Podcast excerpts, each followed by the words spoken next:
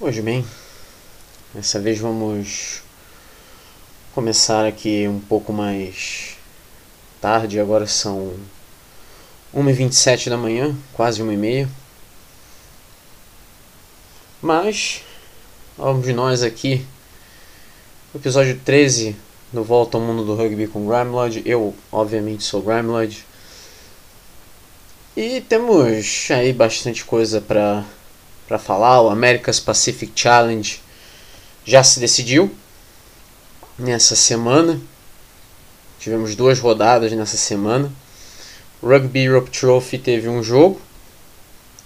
O Rugby Europe Super Cup teve mais uma rodada. Tivemos também a penúltima rodada da NPC, né, antes antes da, da fase semifinal das duas divisões. Além também de mais uma rodada da Premiership, do Pro DD, né, a segunda divisão francesa, do Top 14, a primeira divisão. Além, claro, do início da Autumn Nations Cup. Começou, começou com dois jogos. Os dois no sábado, Escócia e Tonga e País de Gales e Nova Zelândia. Mas a gente vai começar aqui, sem mais delongas, com o America's Pacific Challenge. A segunda rodada foi na terça-feira, os três jogos foram na terça-feira. E o primeiro jogo foi a vitória do Brasil A sobre o USA Selects 33 a 20. E mais uma vez, assim como no jogo contra o Uruguai A, o Brasil A jogou bem melhor no segundo tempo, só que dessa vez ficou com a vitória. Né? Como vocês vão se lembrar, na primeira rodada o Brasil perdeu para o Uruguai A.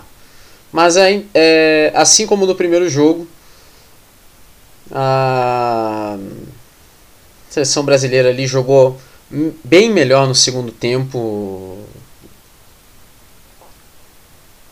Conseguiu ter um jogo mais fluido.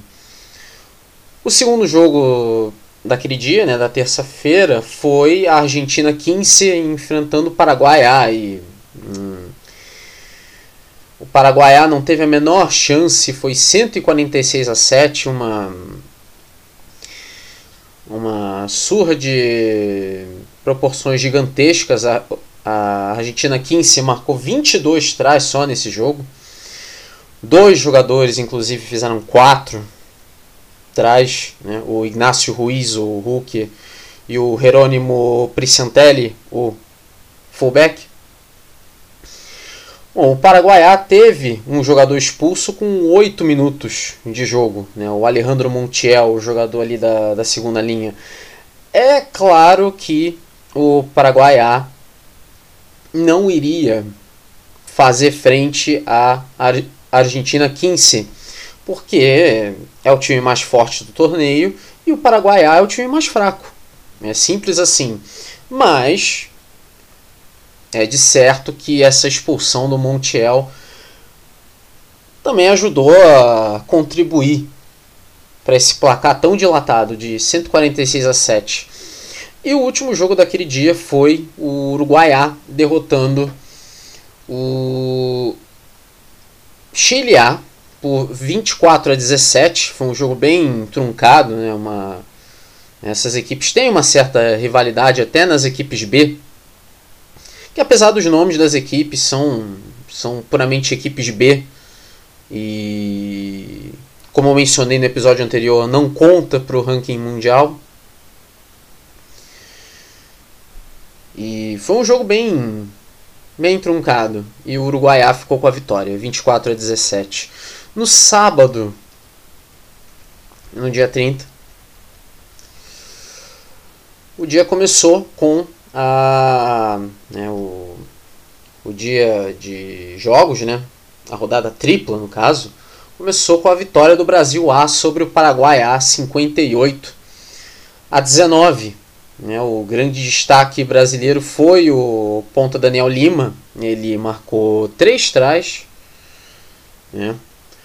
Mas o que chamou a atenção também do Brasil A é que foi um time bastante indisciplinado nesse jogo. Foram dois cartões amarelos, os dois no segundo tempo. Né? O, o Tenório, Robert Tenório aos 25 minutos, né? o ponta. E o Gabriel Oliveira tomou cartão aos 35 do segundo tempo, segunda linha reserva. Né? Então, você que se lembra muito bem da da SLAR, né, da Superliga Sul-Americana, os Cobras, né, que era a equipe brasileira, tinha muito esses problemas de indisciplina, muitos cartões e apesar de ser a equipe B aqui, não foi tão diferente assim. Foram dois cartões amarelos ali no segundo tempo. E coincidência ou não, foi mais ou menos ali que o Paraguai começou a jogar um pouco melhor no segundo tempo, justamente quando o Brasil A ficou com um jogador a menos a partir dos 25 minutos do segundo tempo até o final. Outro jogo daquele dia foi Chile A 29 e USA Selects 14, né? E o Chile A não teve necessariamente um grande destaque, né? uma, é uma equipe que se destaca pelo coletivo. Mas o Chile A teve um jogador que fez, é, que fez dois trás nessa partida, né? o Lucas Trabucchi, o fullback.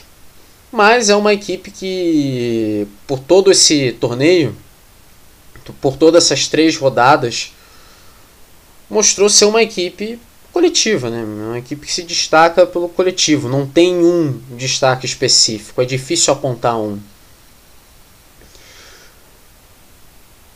E com essa vitória faltava apenas um jogo para terminar o America's Pacific Challenge, que seria disputado depois, o Uruguai A enfrentando a Argentina 15. E caso houvesse um empate, o Chile o Chile A seria o campeão. Mas a Argentina 15 acabou ficando com a vitória, 24 a 17. Então, mesmo jogando um jogo a menos, né? Porque você vai se lembrar que no episódio anterior eu mencionei que a Argentina 15 e o USA Selects não aconteceu, porque a equipe americana não conseguiu chegar no Uruguai. Né? Todos os jogos desse campeonato são no estádio Charrua, em Montevideo, né, no, no Uruguai. E curioso porque a Argentina 15 ela chegou a estar perdendo esse jogo contra o Uruguai A. É, terminou o primeiro tempo perdendo de 10 a 7. É, obviamente ele é a melhor equipe, mas também é, tem uma certa rivalidade com o Uruguai, né, a segunda grande força ali do, do rugby sul-americano. E nesse duelo de equipes B não, não foi diferente aqui. No segundo tempo a Argentina 15 virou o jogo né, e conseguiu seu terceiro título no America's Pacific Challenge. Né, essa é a quarta edição do, do torneio. Né. A outra, o outro título é da equipe, foi da equipe B de Samoa em 2018, que tinha sido a última edição do, do torneio. O Uruguai A tomou, é, conseguiu a proeza de não tomar um, nem dois, mas três cartões amarelos. Então, uma equipe foi uma equipe bastante indisciplinada. Foram três cartões amarelos no jogo inteiro um no primeiro tempo, aos 29 minutos. Né, foi o pilar ali, o Faustino Etchegorri. E dois no segundo tempo, aos 12 minutos, o Hulk reserva, né, o Emiliano Fatinini. E aos 29 minutos, o Juan Diego Vilaro, no segunda linha reserva. Então foram três cartões amarelos. Certamente isso contribuiu para que a Argentina conseguisse virar o jogo. É óbvio que não seria só por causa disso que a Argentina iria virar o jogo, mas o Uruguai começou melhor e chegou a terminar o primeiro tempo na frente do placar.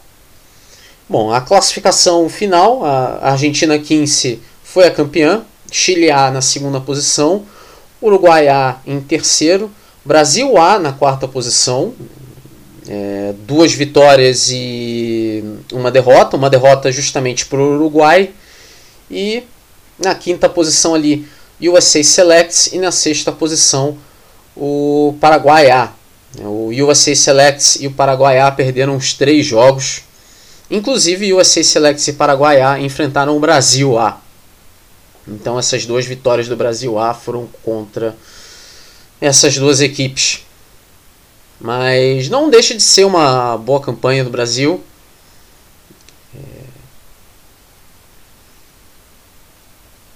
Mas é, vamos torcer para que a equipe continue melhorando, né? Obviamente o trabalho não acaba aqui.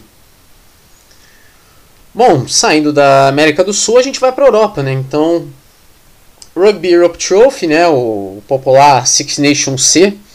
Mais um jogo da Lituânia nesse sábado. A Lituânia recebeu a Alemanha Jogo de novo lá no Rugby Academy Stadium em Šiauliai. E tivemos a vitória da Alemanha, 46 a 16. A Alemanha conseguiu uma vitória bem tranquila, marcando 7 trás. A Lituânia marcou 1, né? Então, sim, mais uma vez, né? A Alemanha com 7 e o adversário com 1, né? Que a gente nunca viu isso antes. Mas se você olhar aqui a classificação, você vê que a Alemanha lidera com 5 pontos, com um jogo, né? Foi justamente a estreia da Alemanha nessa edição do Rugby Europe Trophy. A Ucrânia tem 5 pontos e dois jogos.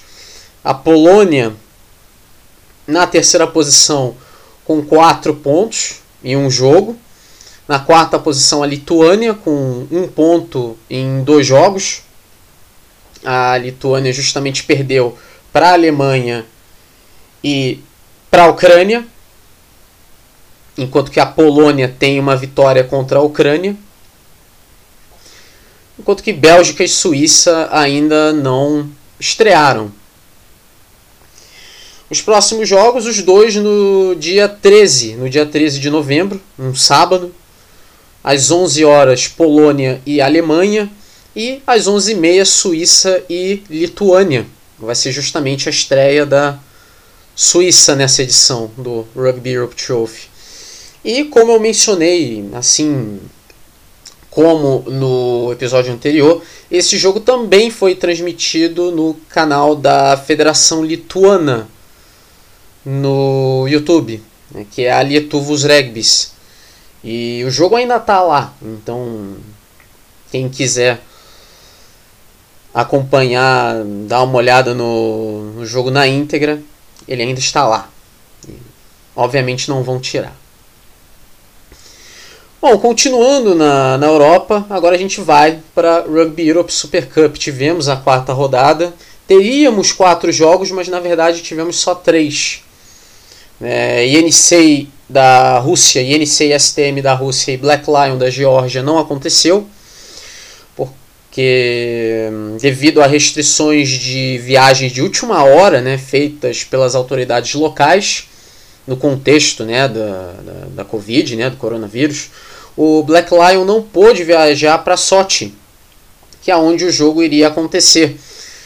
E até o momento essa gravação, a partida não foi remarcada. Ela vai ser remarcada eventualmente, mas até agora ela não foi. Mas os outros três jogos aconteceram. O Brussels Devils da Bélgica é, recebeu o Lusitanos de Lisboa, né, de, de Portugal, e perdeu 38 a 13 para o Lusitanos. O Delta de Amersfoort da Holanda recebeu Castilha e León Iberians da Espanha e perdeu também 41 a 7. E o Lokomotiv Penza da Rússia também recebeu né, o Tel Aviv Heat de Israel e também perdeu, ou seja, todos os times que jogaram em casa perderam. Né? Nesse caso aqui, o Tel Aviv Heat derrotou o Lokomotiv Penza por 29 a 23. Na classificação aqui, na Conferência Leste, o Yenisei da Rússia tem 11 pontos, o Black Lion tem 10, o Black Lion da Geórgia tem 10, as duas equipes com um jogo a menos. Na terceira posição, o Tel Aviv Heat de Israel tem 8 e o Lokomotiv Penza da Rússia tem 1 ponto. Na Conferência Oeste, o Lusitanos de Portugal tem 19, o Castilha e León Iberians da Espanha tem 11, o Delta de Amersfoort tem 6 e o Brussels Devils tem 4. Vale lembrar que são 6 rodadas. Né? Essa foi a quarta rodada. E no final das seis rodadas, os dois primeiros colocados de cada conferência vão para as semifinais que aí vai ter o primeiro da Conferência Leste enfrentando o segundo da Conferência Oeste e o primeiro da Conferência Oeste enfrentando o segundo da Conferência Leste, aí eventualmente vai ter a, a grande final. É, essa fase semifinal e a final vão ser já em 2022. A quinta rodada, ela não vai acontecer agora, ela não vai acontecer agora em novembro, ela só acontece em dezembro. Ela só acontece em dezembro, porque é, no sábado, no dia 4 de dezembro, 9 da manhã, tem o Black Lion da Geórgia enfrentando o Lokomotiv Penza da Rússia. Meio-dia, Lusitanos de Portugal e o Brussels Devils da Bélgica. Né? O, o jogo do Black Lion contra o Lokomotiv Penza deve ser em Tbilisi, que é onde o Black Lion é, fica localizado. Lusitanos e Brussels Devils deve ser em Lisboa. E no domingo, no dia 5, 8 e meia da manhã, o Castilha e León Iberians da Espanha recebe o Delta de Amersfoort da Holanda, esse jogo em Valladolid, provavelmente. E às 3 da tarde, né, tudo isso horário de Brasília, vale lembrar, o Tel Aviv Heat de Israel enfrenta o INC STM da Rússia. Esse jogo vai ser bem interessante porque o INC tem 11 pontos, é o primeiro colocado, vai enfrentar o Tel Aviv Heat, que é o terceiro colocado e tem 8, então uma diferença de 3 pontos. Tel Aviv Heat vem num bom momento, inclusive vem de duas vitórias sobre as equipes russas, derrotou o INC na outra semana e derrotou agora, é, nesse sábado, o Lokomotiv Penza. Então vem num bom momento o Tel Aviv Heat e na quinta rodada vai enfrentar de novo o INC. Então vai ser bem importante esse, esse jogo. E é claro, né? Não só por questão de calendário também, de deixar os confrontos um pouco mais espaçados, mas também eu suponho que essa rodada vai acontecer em dezembro por causa dos jogos amistosos, né? Vai ter muito jogo amistoso, não é só a Autumn Nations Cup, né? Tem jogos que não são parte da chancela da Autumn Nations Cup, mas vão ter muitos jogos amistosos de seleções, por exemplo. Né? Então, muitos jogadores de seleção, por exemplo, Portugal é, vai fazer uma turnê de amistosos em novembro. Então é sempre bom destacar isso. Então, para as equipes não perderem muitos jogadores, para não perderem muitos nomes, então eu suponho que seja por isso que a próxima rodada da da Rugby Europe Super Cup seja só em dezembro. Bom, então a gente sai então da Europa, a gente vai para a Oceania, a gente vai para Nova Zelândia, a NPC, para mais uma rodada, penúltima rodada, na semana 9, que aí a gente teve um total de 5 jogos.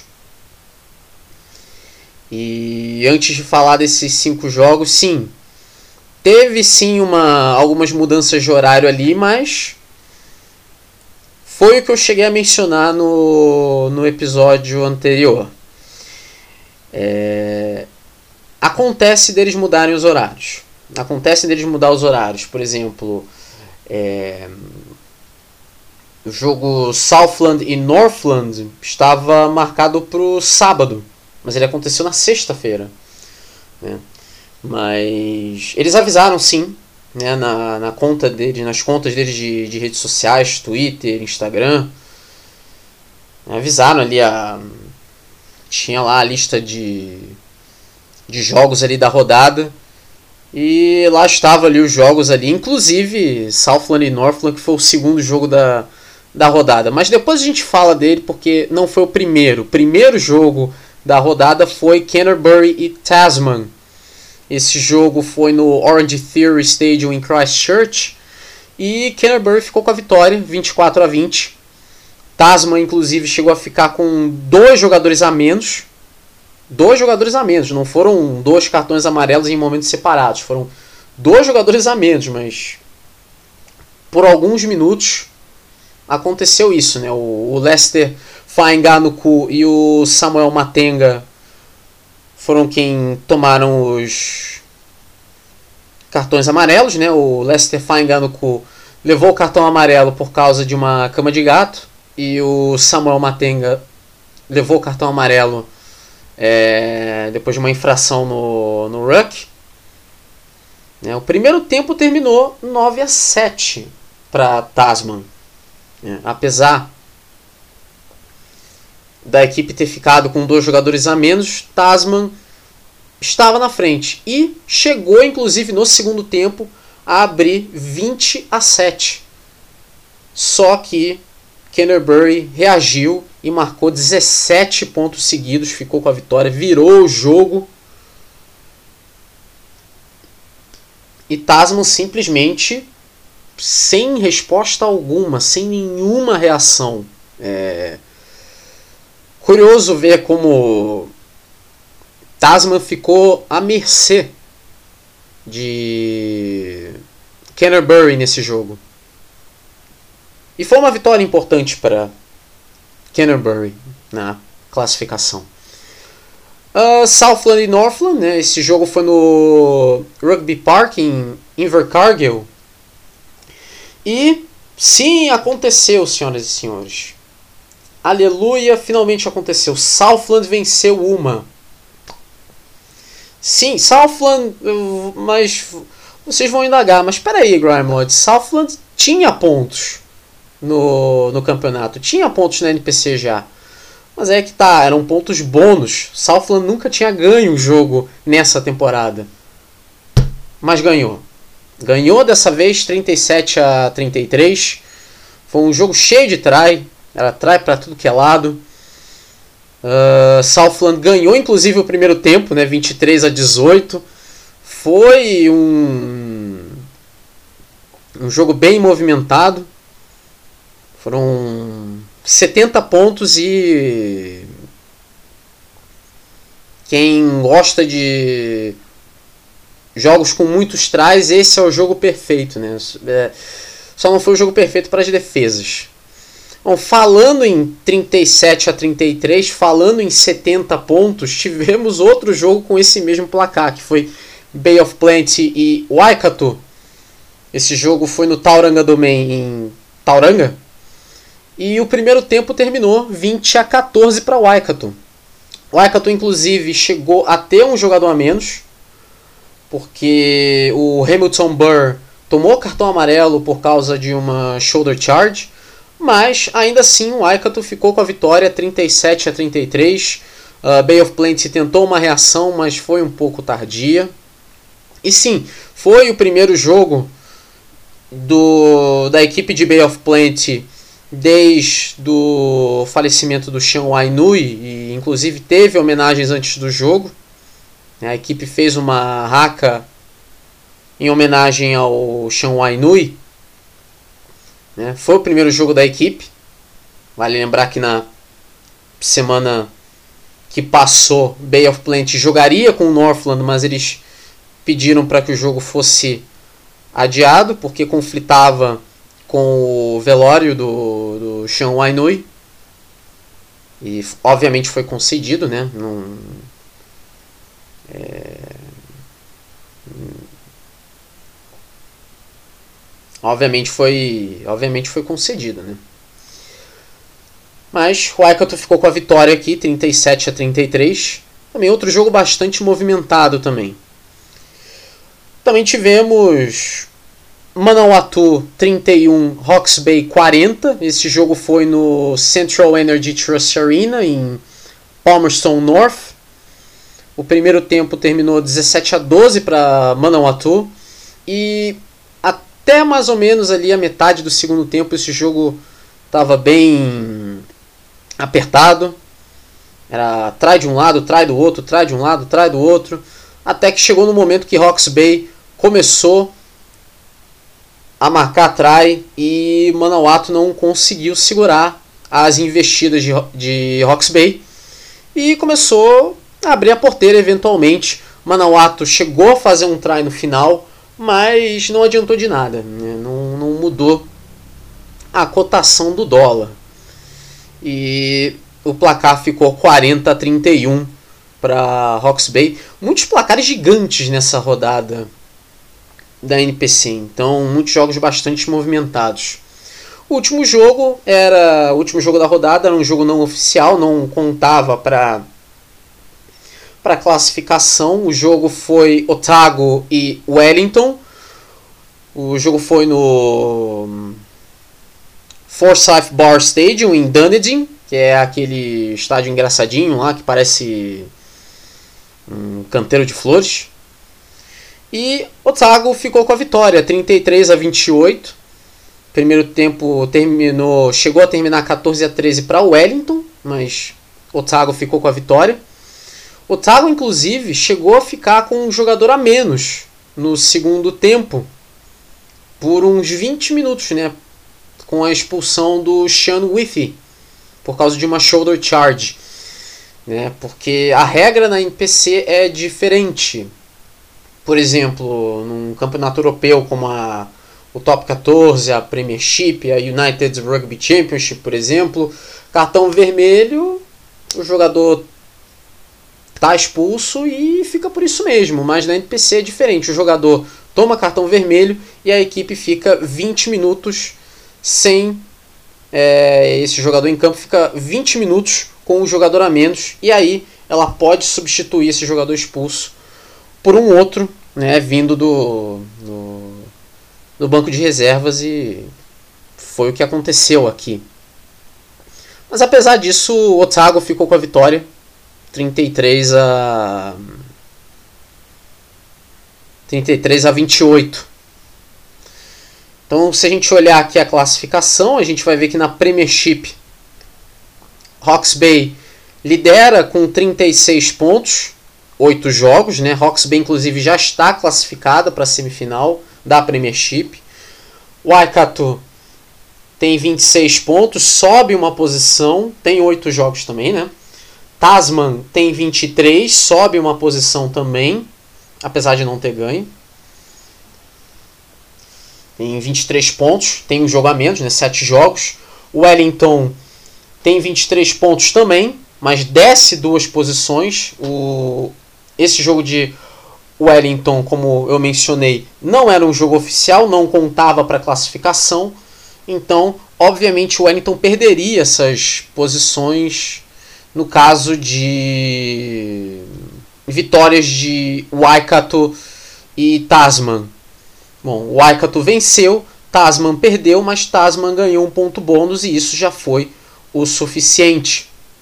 Na quinta posição a gente vê Canterbury com 8 jogos e 23 pontos.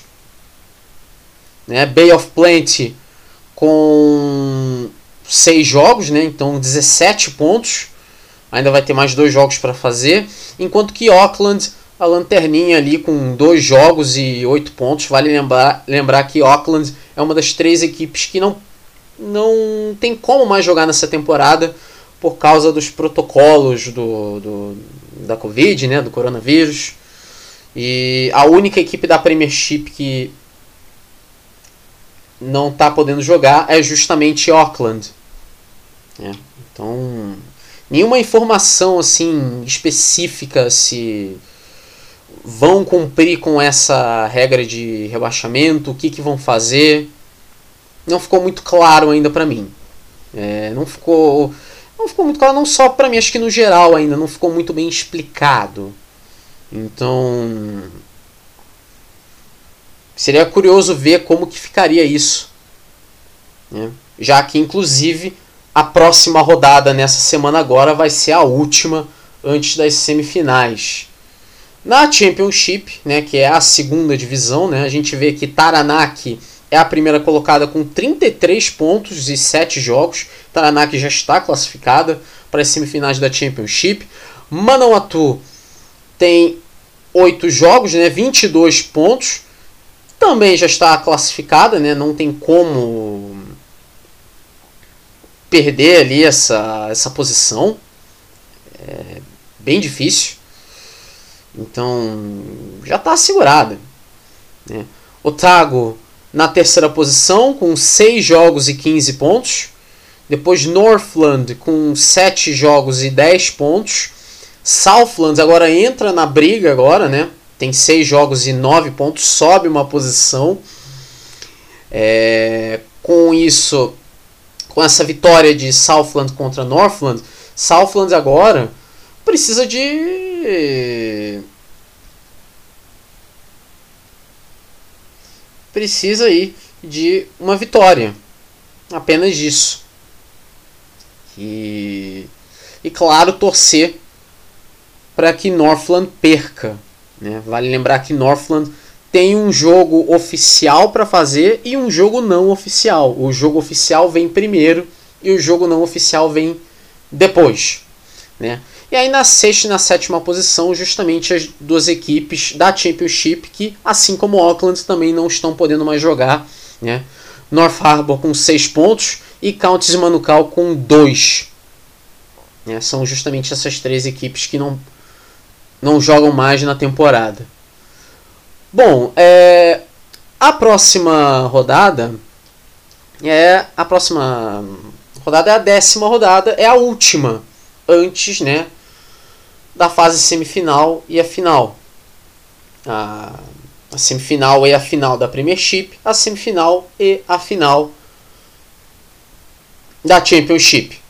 Mas antes disso, tem um jogo da semana 8, da oitava rodada, que é na quarta-feira, no dia 3, quarta-feira, dia 3 de novembro, às 3 e 5 da manhã, no horário de Brasília, Bay of Plenty enfrenta Northland. Esse jogo é no Rotorua International Stadium em Rotorua.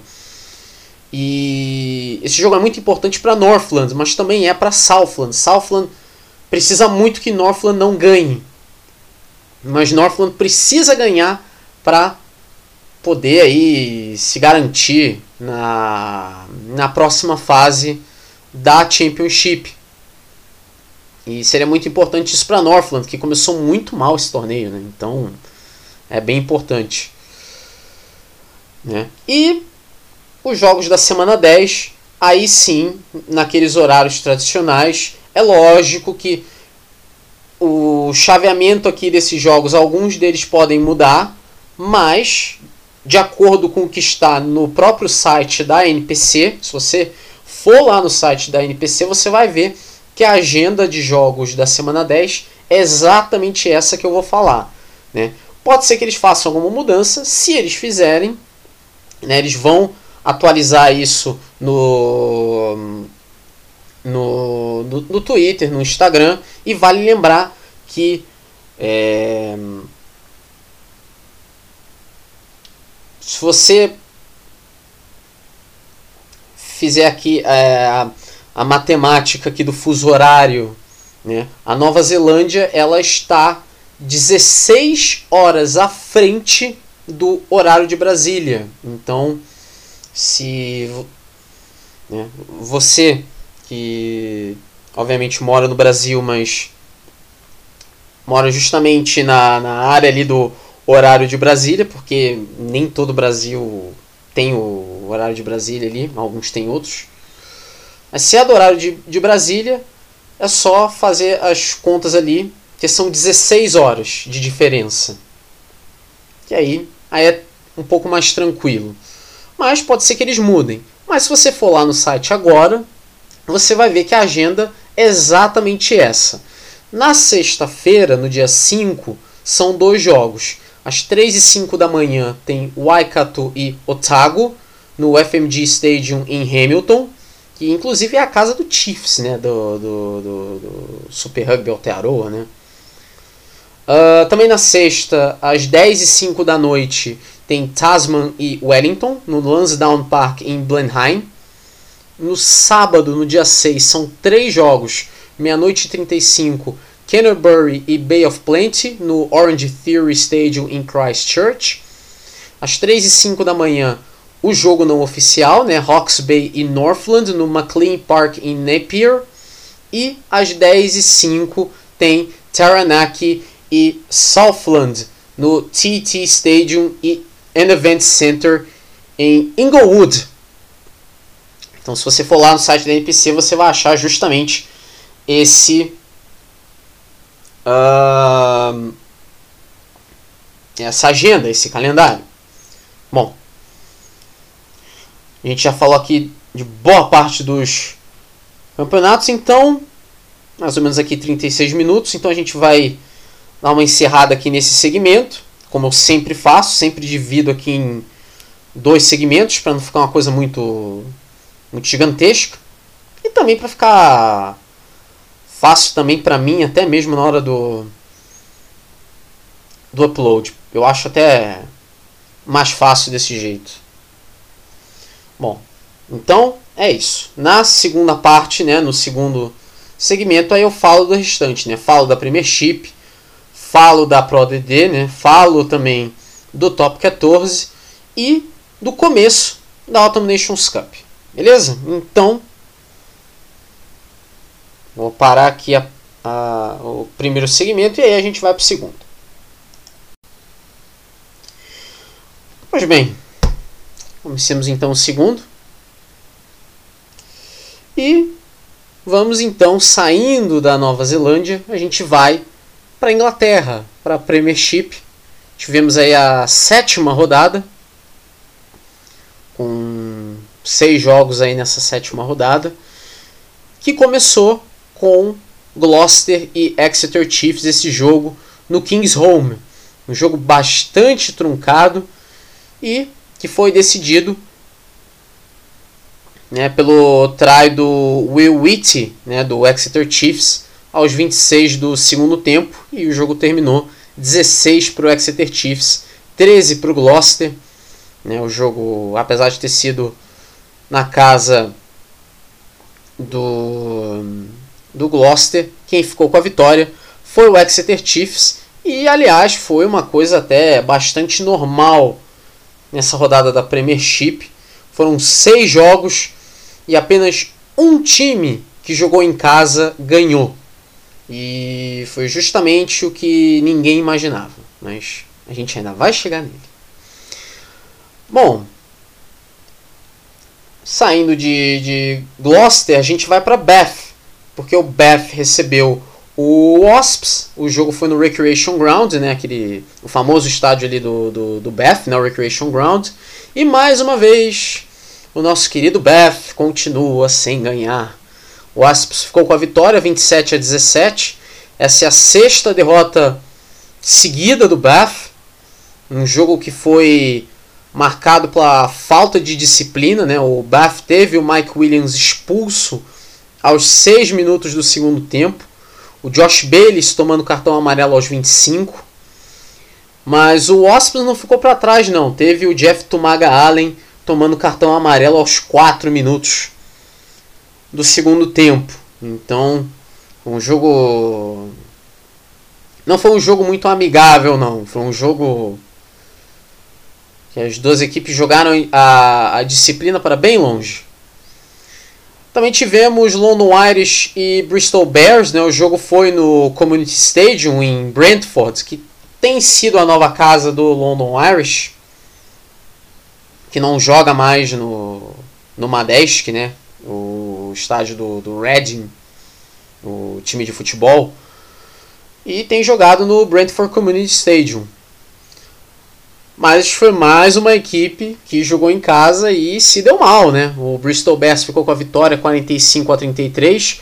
O Bristol consegue uma vitória importante. E olha que foi uma vitória bem sofrida. O Bristol ficou com três jogadores a menos uh, ao mesmo tempo.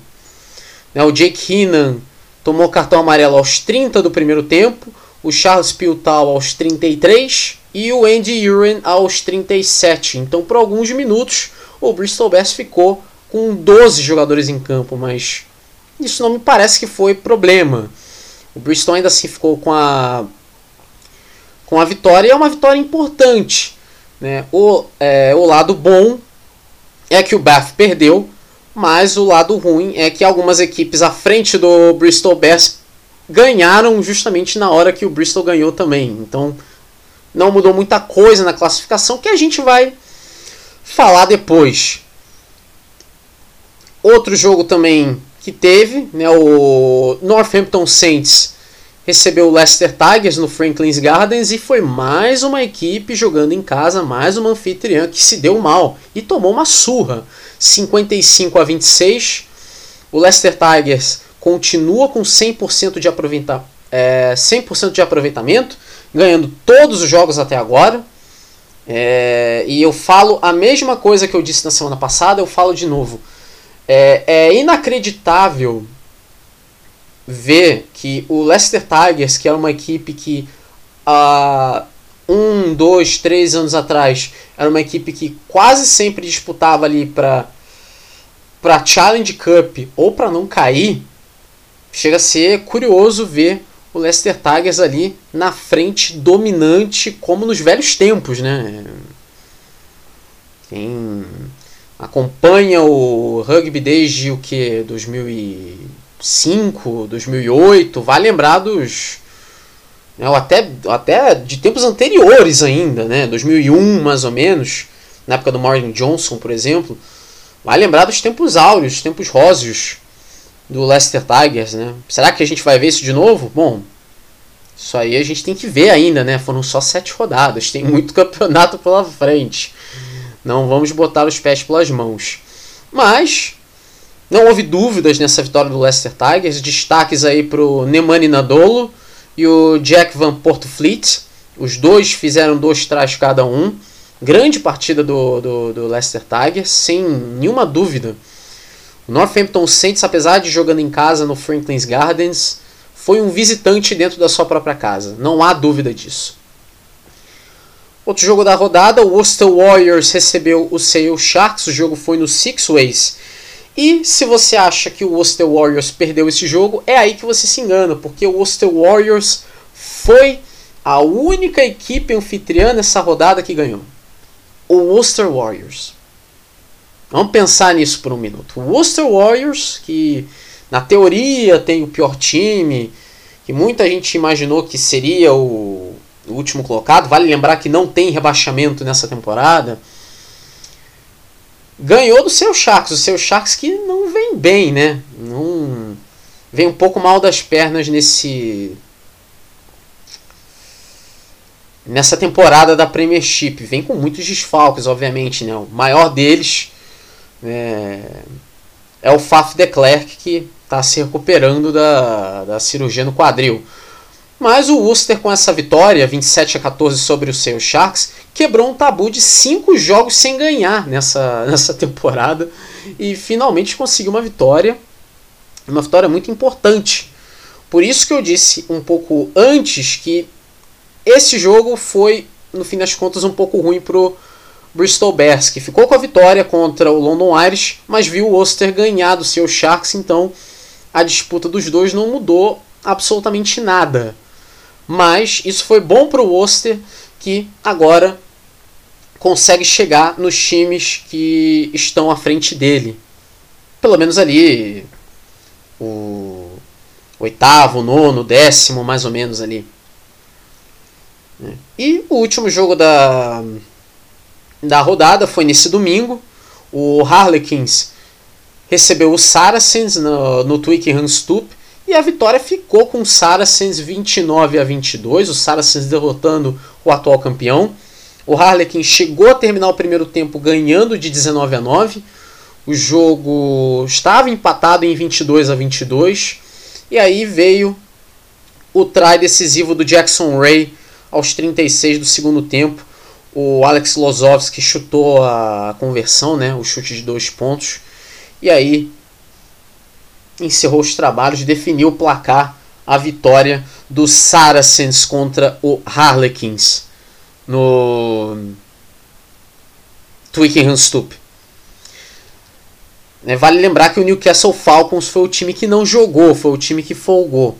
Se você olhar a classificação, o Leicester Tigers é o líder com 32 pontos, o Saracens tem 24 e sobe uma posição, o Harlequins tem 22, desce uma posição, o Northampton Saints tem 20, o Exeter Chiefs tem 19, sobe uma posição, o Gloucester tem 18 e desce uma posição, o Wasps tem 15 e sobe 3 posições, então foi uma vitória muito importante essa do Wasps. O London Irish tem 14 e sobe uma posição. O Newcastle Falcons tem 13 e desce duas posições. Não jogou, mas desce duas posições. O seu Sharks também desce duas posições. Também tem 13 pontos. O Worcester Warriors tem 12. O Bristol Bears tem 9. E o Bath tem 3. Disputaram 7 jogos o Exeter Chiefs, o Gloucester, o Leicester Tigers, o London Irish, o Sale Sharks e o Worcester Warriors e disputaram seis jogos o restante: Bath, Bristol Bears, Harlequins, Newcastle Falcons, Northampton Saints, Saracens e Wasps. Vale lembrar que os quatro primeiros aqui disputam as disputam as semifinais. A oitava rodada é justamente nessa próxima semana. O time que não joga, o time que vai folgar nessa rodada é o Gloucester.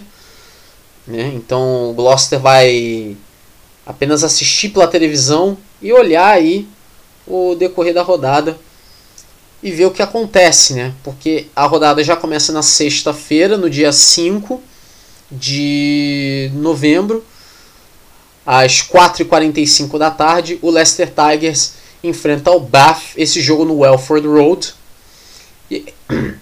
E, aí no sábado, no dia 6, são dois jogos ao meio-dia. Bristol Bears e Worcester Warriors no Ashton Gate. Esse jogo é bem importante, é confronto direto ali pela décima, posi pela décima primeira posição. Então é, Bristol Bears vem de vitória, o Worcester Warriors vem de vitória também. Então as duas equipes vêm embaladas. Apesar do começo bem ruim das duas equipes, vai ser um confronto bem interessante de se olhar, é, de se prestar atenção. Outro jogo no mesmo horário é Saracens e London Irish no StoneX Stadium. E aí no sábado também, mas às duas horas, Sale Sharks e Northampton Saints no AJ Bell Stadium. Às duas e meia tem Exeter Chiefs e Newcastle Falcons, o jogo no Sandy Park. E no domingo, no dia 7 de novembro, e meia da tarde, Wasps e Harlequins na Coventry Arena.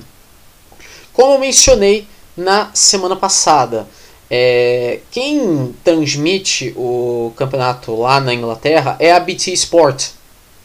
E a BT Sport não transmite todos os jogos da Premiership. Ela transmite pelo menos três.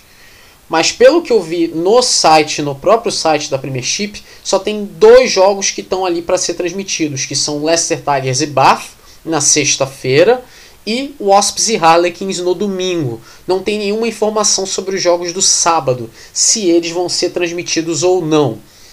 Em relação a o Star Plus aqui no Brasil, o serviço de, de streaming da, da ESPN, Fox, etc., né, ela tem os direitos de transmissão da Premiership e ela costuma transmitir os mesmos jogos que a BT Sport transmite. Então é importante a gente apontar isso, que no sábado não tem nenhum indício ali de se vai ter um jogo transmitido. Vão ser quatro jogos mas a gente não sabe se esses jogos vão ser transmitidos. Então fica essa dúvida aí que não dá pra gente resolver. Bom, mas saindo da Inglaterra, a gente vai para França. E na França, a gente vai para a segunda divisão, a gente vai para o Pro D2, a segunda divisão, a nona rodada. Tivemos aí oito jogos e algumas coisas voltando né, à normalidade depois de certas bizarrices na rodada passada, né, Jean? Bom, a rodada começou, a nona rodada começou com o líder do campeonato, o Montemarçan, derrotando o Nevers por 41 a 20. Esse jogo foi no estado Guy Boniface, em Montemarçan. Montemarçan conseguindo ponto bônus. E que foi muito importante, né? Depois eu explico o porquê. O Oyonnax enfrentou o Bezier, 42 a 12, vitória do Oyonnax, ganhou ponto bônus na sua casa, né? O estádio Charles Mathon. O Narbonne recebeu o Bayonne, e o Bayonne ficou com a vitória, 35 a 9. O jogo foi no Parque des Sports et de l'Amitié, em Narbonne. E o Bayonne ficou com a vitória, ganhou ponto bônus. E com isso, o Bayonne é, permanece empatado na liderança com o Montemarçan. Caso o Montemarçan não tivesse conseguido o ponto bônus, o Bayonne se tornaria o novo líder do campeonato, graças a esse ponto bônus que eles conseguiram contra o Narbonne. Então, por isso que tem essa do, do, do, do, ponto bônus. O ponto bônus, o ponto bônus ele pode ser importante dependendo do contexto. Né? É claro que essa é a nona rodada, a gente não chegou nem perto ainda do final da temporada regular. Mas é sempre importante mencionar isso, que o ponto bônus não é injeção de linguiça não. É uma coisa muito importante. Ainda mais o da França, que é diferente de outros campeonatos. Né? Por exemplo, não é o, o time faz quatro trás e já ganha o ponto bônus. Não, o, o time só ganha o ponto bônus se fizer três trás a mais e tem que manter a diferença ou então aumentar a diferença. E no caso de um ponto bônus defensivo é perder por até uma diferença de 5 pontos e não de 7 como em outros campeonatos pelo mundo. Então os pontos bônus da, da, da França são diferentes né, nesse caso. Continuando aqui, o Van conseguindo mais uma vitória, 20 a 13 contra o Bogenbess, no estado de La Rabine. E, bom, muito importante essa vitória do Vani, né? Porque o Vani com isso sai da zona de rebaixamento. Pois é, o Vani que foi tão bem na temporada passada, começou de uma maneira assustadora, né, nessa temporada, perdendo muitos jogos, mas agora Será que é o início de uma reação? Será que agora vai? O Vani saiu da zona de rebaixamento. Depois a gente fala da classificação. O Aurillac derrotou o Provence 20 a 12 no estádio Jean Auric. Né, o Aurillac que se recupera aqui né, depois da derrota para o Ajan na, na, na rodada passada, não na temporada passada, na rodada passada. Então foi muito bom o Aurillac ter ganho aqui, né, depois depois de uma derrota daquelas, né, apesar de não ter sido um placar dilatado, não foi, né, foi um placar apertado, mas ter perdido para um time que não ganhava há quase dois anos, foi uma, não deixou de ser uma coisa humilhante. Então ganhar um jogo agora e ganhar justamente contra o Provence, que é o time que está na metade de cima da tabela, né, ali na nona posição, é, é, ali mais ou menos ali na metade, né, tava na metade de cima até algumas rodadas atrás, agora está ali no meio da tabela, foi importante isso para o Orilac. Né? E vale lembrar que o Orilac não é nenhum time capenga nessa temporada, é o sétimo colocado. O, falando no Ajan, né, o Ajan foi para Carcassonne enfrentar o time da casa, de mesmo nome, lá no estádio Alberto Domecq, mas dessa vez o Ajan perdeu 15 a 11 para o Carcassonne, acabou o conto de fadas, mas o Ajan chegou perto de novo de ganhar, mas ficou no quase. 15 a 11 para o Carcassonne. Consegue o ponto bônus o Ajan, porque perdeu por 4 pontos, o limite é de 5.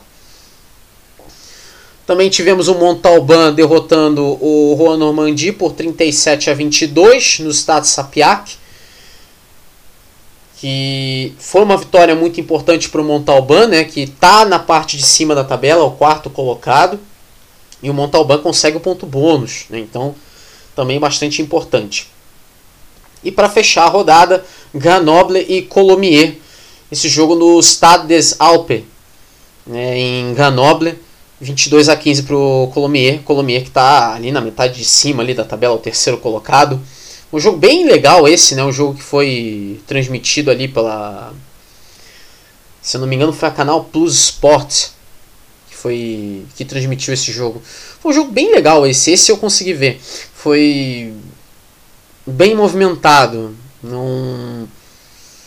Né? Apesar do, do o Colomier ser o terceiro colocado, o Grenoble é o décimo colocado apenas. Eu esperava o Colomier, né? apesar de estar jogando fora de casa, eu esperava o Colomier ter não necessariamente ter mais facilidades, mas não esperava um jogo tão complicado assim não. Em alguns momentos eu tive dúvidas se o Colomier ia realmente ganhar esse jogo. Mas no fim das contas eles ganharam 22 a 15. A classificação tem o Montemarçan e o Bayonne dividindo a primeira posição com 34 pontos. O Colomier tem 32, o Montalban tem 30, o Oyonnax tem 29, o Bezier tem 22, o Aurillac tem 22, sobe uma posição. O Never tem 21, décima posição. Né? O Never perde uma, uma, uma posição. O Never, claro que perdeu né, para o Montemarçan no início da, da rodada. O Provence tem 18 pontos. O Grenoble tem 17. O Juan Normandie também. O Carcassonne tem 16 pontos e sobe uma posição. O Vani tem 13 pontos e sai da zona de rebaixamento e sobe duas posições, é o 13 agora. O Burgen-Bess tem 12 pontos e desce duas posições, é o último antes da zona de rebaixamento. Que tem o Narbonne com 12 pontos, décima posição, então o Narbonne vai para a zona de rebaixamento e se junta por enquanto ao Ajan, que tem 9 pontos. Né, o Ajan ganhou mais um ponto, né? foi justamente esse ponto bônus contra o Carcassonne. Só que agora o Ajan está na companhia ali do Narbonne e não do Vani, como era até a rodada passada. A próxima rodada, a décima rodada, né, ela já começa na quinta-feira, no dia 4, pelas 4h45 da tarde. Ajan e Montalban no estado Armandi. Esse jogo, né, de acordo com o que diz o site da, da Federação Francesa, que engloba tudo, né, engloba o top 14, engloba a Pro DD, então né, só não tem a Nationale ali, né? Nationale que por sinal volta na semana que vem. Não teve rodada é, nesse fim de semana. A volta, se eu não me engano, na semana que vem. É, este jogo vai ser transmitido pelo canal Plus de Cale, né, que é o outro canal do, do canal Plus que transmite jogos de, de rugby desses campeonatos franceses. E o jogo transmitido por esse canal vai ser Ajan e Montalban na quinta-feira. Na sexta-feira, às três da tarde, tem Bayonne e Montemarçan no estádio Jean Daugé esse jogo vai ser transmitido pelo canal Plus Sports e esse jogo vai ser muito bom. É um jogo que, inclusive, eu recomendo. Se você é, tá me escutando agora, eu, eu recomendo que vocês assistam esse jogo porque é o primeiro contra o segundo. Os dois estão empatados com 34 pontos e é um confronto direto. Esse jogo no estádio Jean d'Alger em Bayonne, né, na, no, no País Basco francês. Mas é um jogo muito bom. As duas equipes ali com 34 pontos, as duas equipes vindo muito bem nessa temporada. Né, o Bayonne que veio da primeira divisão, veio rebaixado da primeira divisão. O Montemarçan que fez uma temporada bem mediana na segunda divisão na temporada passada, agora vem muito forte, vem muito bem. Então esse confronto vai ser muito bom. É às 3 da tarde no horário de Brasília, né? Agora que teve agora a diferença de horário, né? Acabou o o horário de verão, então agora a França está 4 horas à frente do horário de Brasília, então é às 3 horas da tarde esse jogo é, no horário de Brasília. No dia 5, na sexta-feira. E aí também na sexta-feira, né, no dia 5 às 3h30, são todos os outros jogos. Né? É, meia hora depois do início de Bayonne e Montemarçan, vai ter Nevers e Aurillac no estado de Plafreury, é, Colomiers e Carcassonne no estado Michel Bendichou, Provence e Grenoble no estado Maurice Davy, Bourg-en-Bresse e Oyonnax no estado Marcel Varcher, Juan Normandie e Vannes no estado Robert Diochon e Bazière e Narbonne no estado Raul Barrière. Vai ser uma rodada interessante essa da segunda francesa. Bom, a gente fica na França, só que agora a gente vai para o top 14, né, que é a primeira divisão, o grande campeonato ali, né? Tivemos sete jogos, que foram sete jogos bem interessantes esse, foi uma rodada bem, bem legal essa. Que começou com quatro jogos acontecendo ali pelas 10 horas da manhã ali de sábado, né, que são sempre quatro jogos que acontecem ao mesmo tempo, que é o Canal Plus que transmite os quatro jogos simultaneamente. Né, um deles foi Castre e Brive, o jogo terminou 23 a 22 para o time da casa, o Castre, no estado Pierre Fabre. Mas apesar de, ter, de chegar a estar perdendo de 23 a 12 e de tomar dois cartões amarelos, né, o, o Tapo Eluelo e o Tuicuvo, o Brive esboçou uma reação. Né? Esboçou uma reação, quase chegou a virar o jogo, mas ficou só nisso mesmo, ficou só na homenagem, ficou só no quase.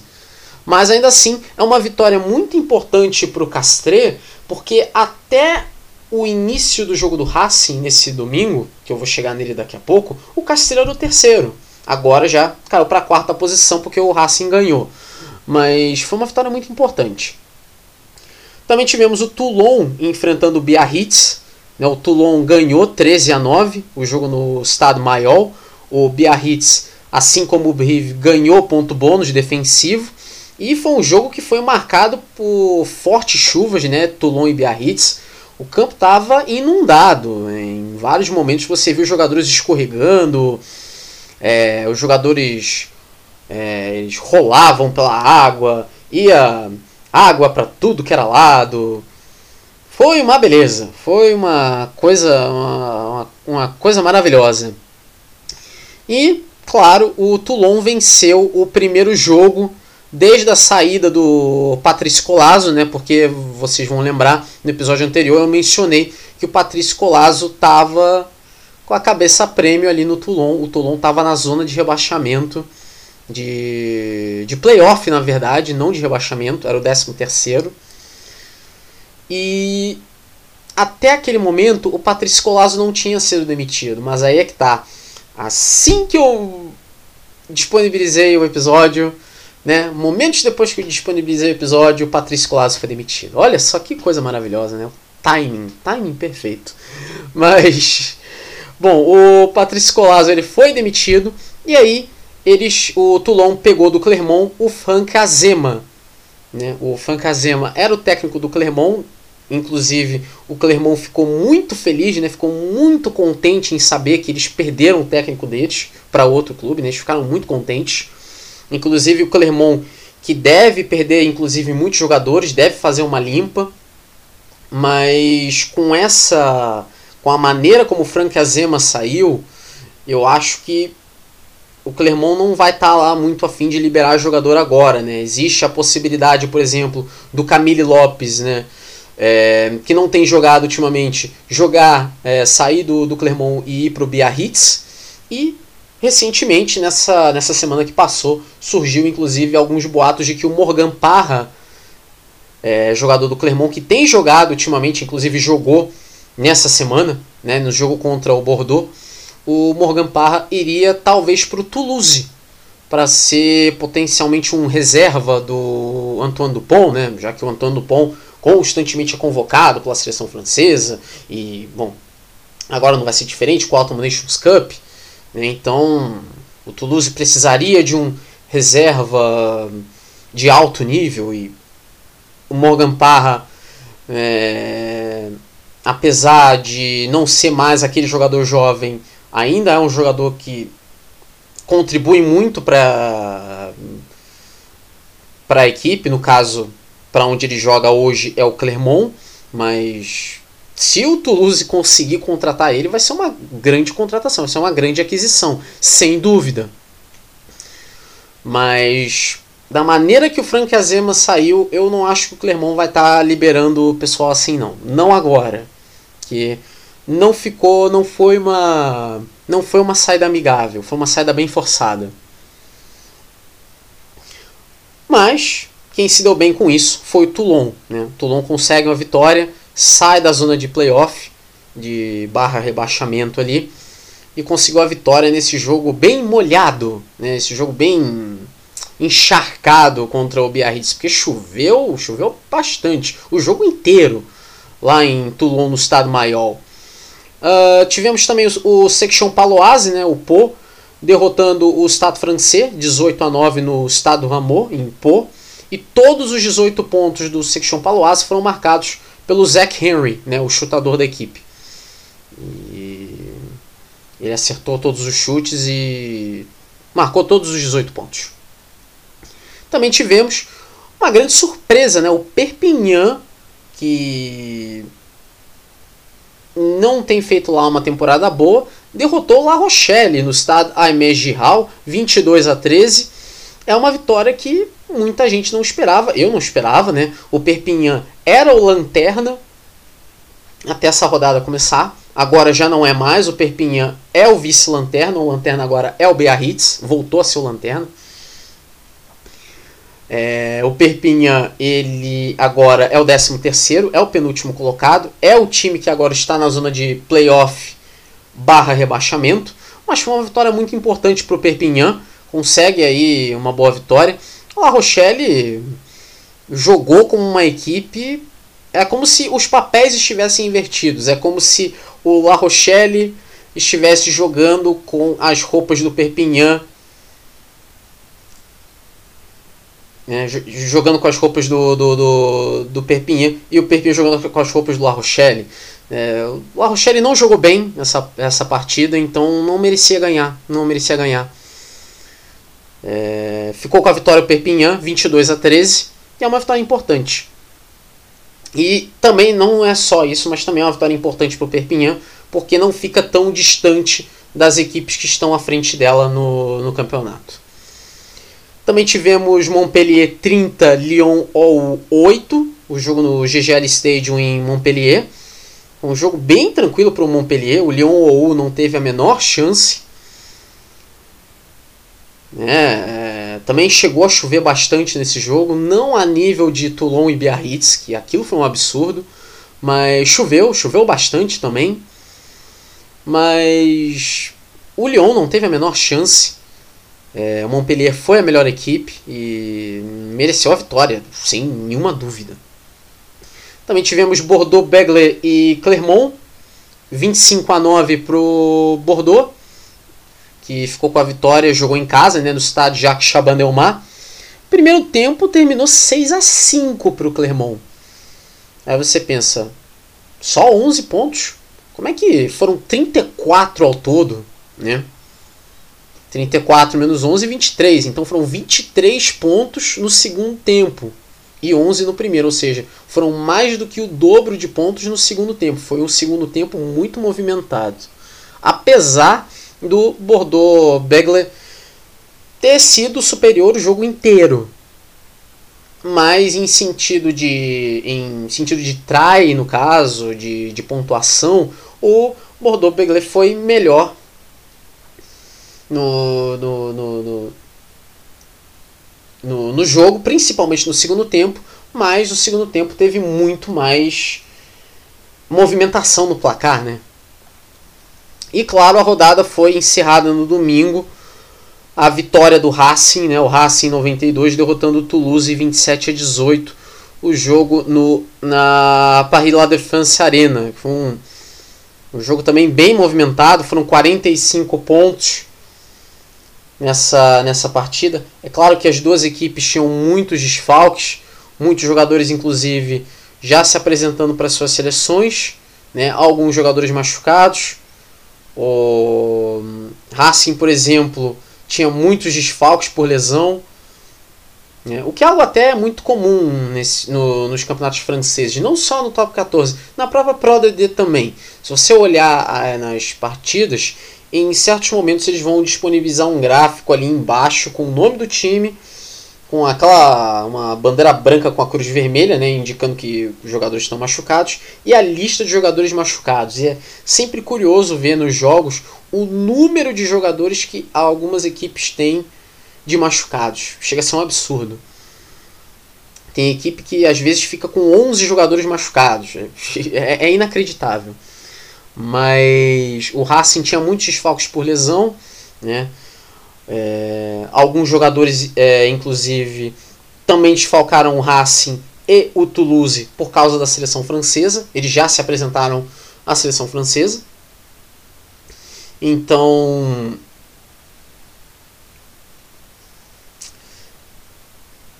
É, apesar é, da, da, da, falta desses jogadores, né, alguns não fizeram falta assim não.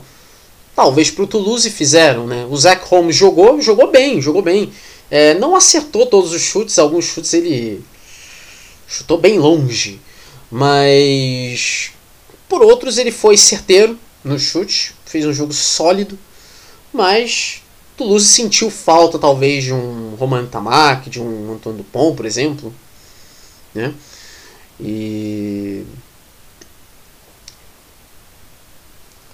Mas foi um jogo, não deixou de ser um jogo movimentado. Foi 27 a 18. Talvez foi só um pesadelo para as defesas. Não mais do que isso. A classificação, se você olhar a classificação, você vai ver que o novo líder do top 14 é o Bordeaux. O Bordeaux Begler tem 33 pontos, subiu uma posição.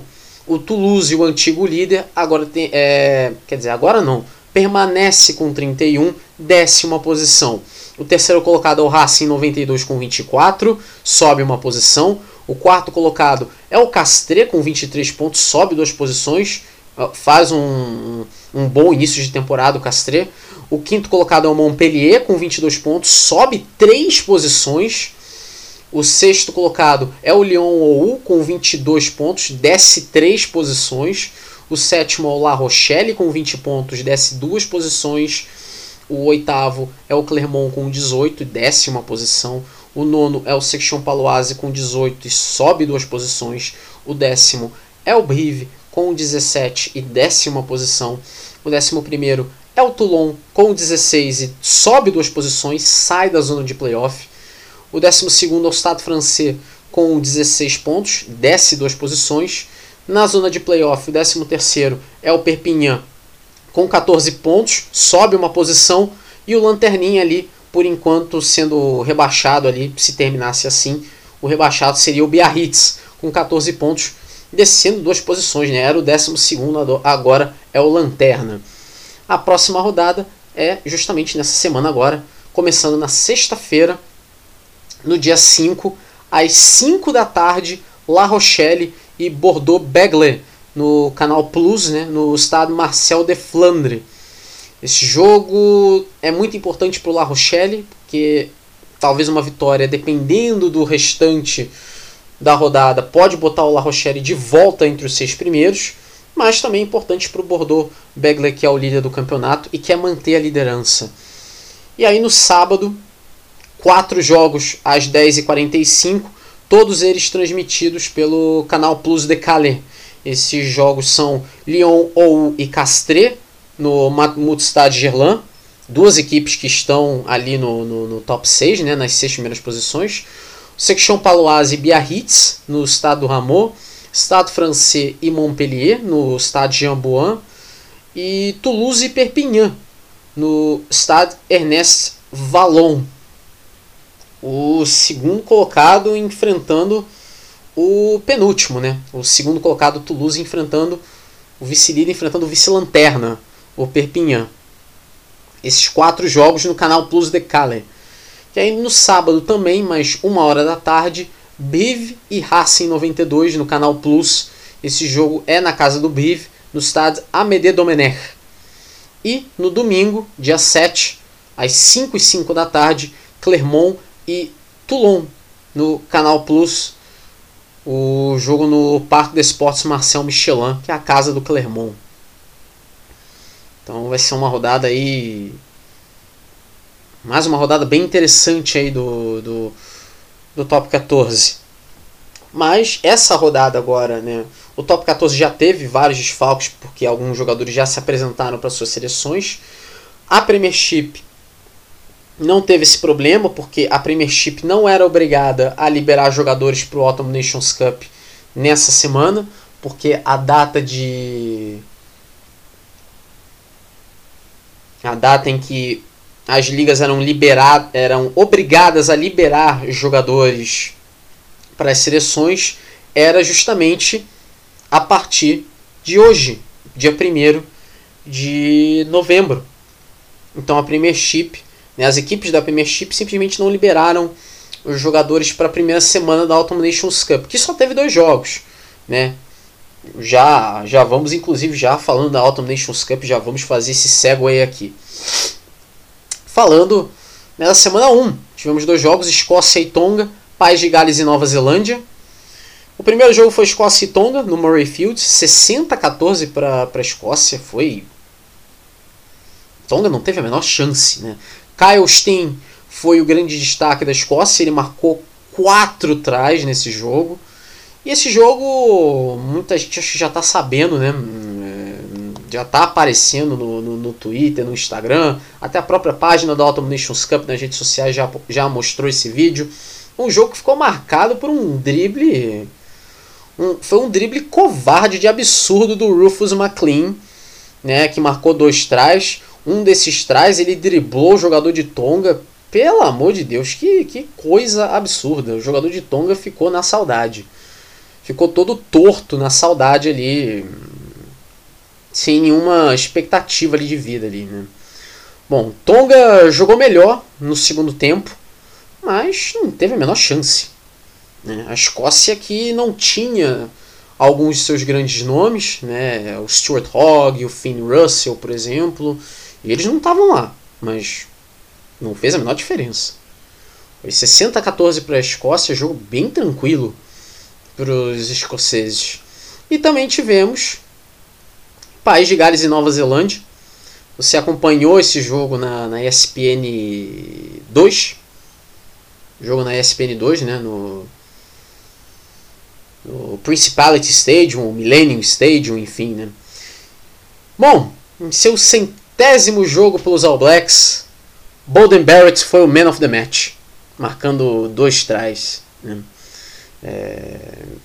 Acho que foi merecido, né? Foi o, o, o, foi uma boa performance dele, mas foi uma boa performance da seleção inteira.